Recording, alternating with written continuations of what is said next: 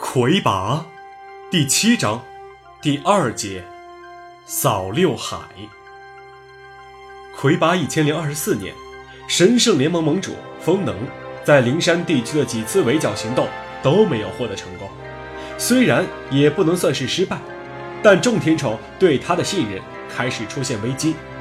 为了扭转战局，他转而部署同济雪山的萨库人和呼啸高原的基斯卡人军队。向商国的莫枯谷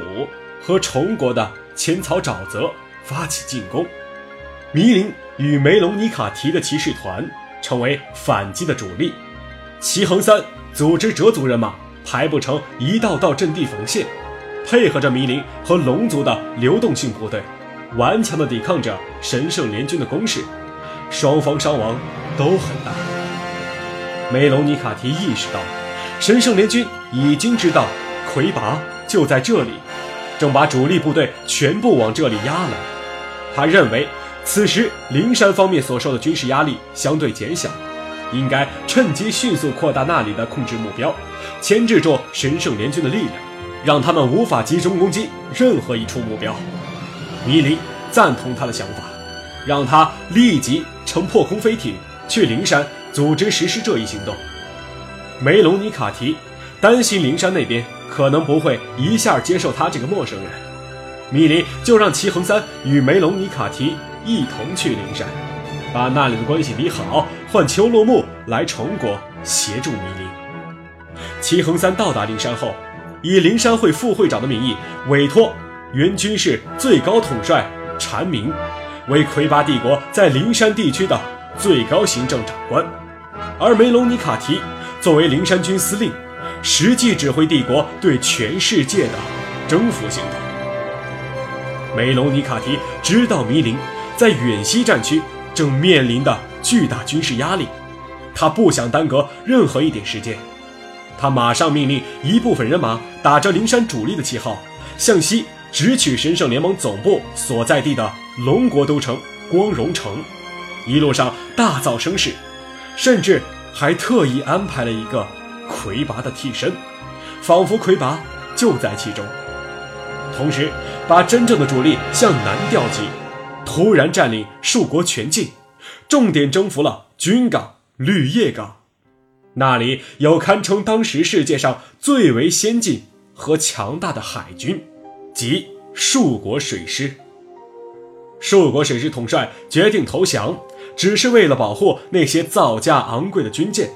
他想不出来自寿国灵山的山大王魁拔对海军会有什么兴趣。他向梅隆尼卡提提出条件，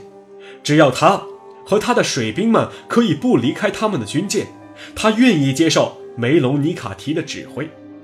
梅隆尼卡提与他签署了绿叶港军事合作协约，灵山军不破坏舰船及军等设施。硕国水师完成灵山军交办的任务，并获得相应的报酬。之后，梅隆尼卡提指挥这一支海军力量，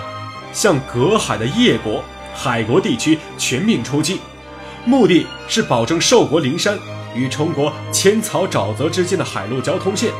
使魁拔帝国的军事力量能随时调配，形成各种呼应，在运动中粉碎神圣联盟的各种军事行动。事实证明，梅隆尼卡提是一位世界大战专家。战争规模越大，战事越复杂，他发挥的就越出色。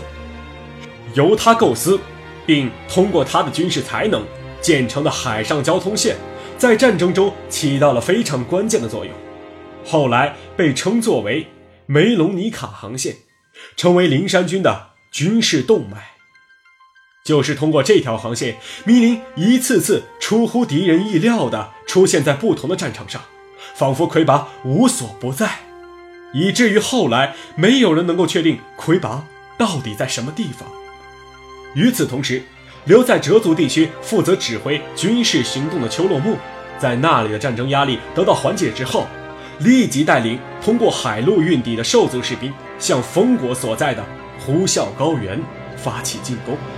呼啸二号城、三号城相继被毁，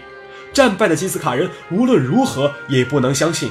远在千里之外的兽族人怎么会突然出现在他们面前，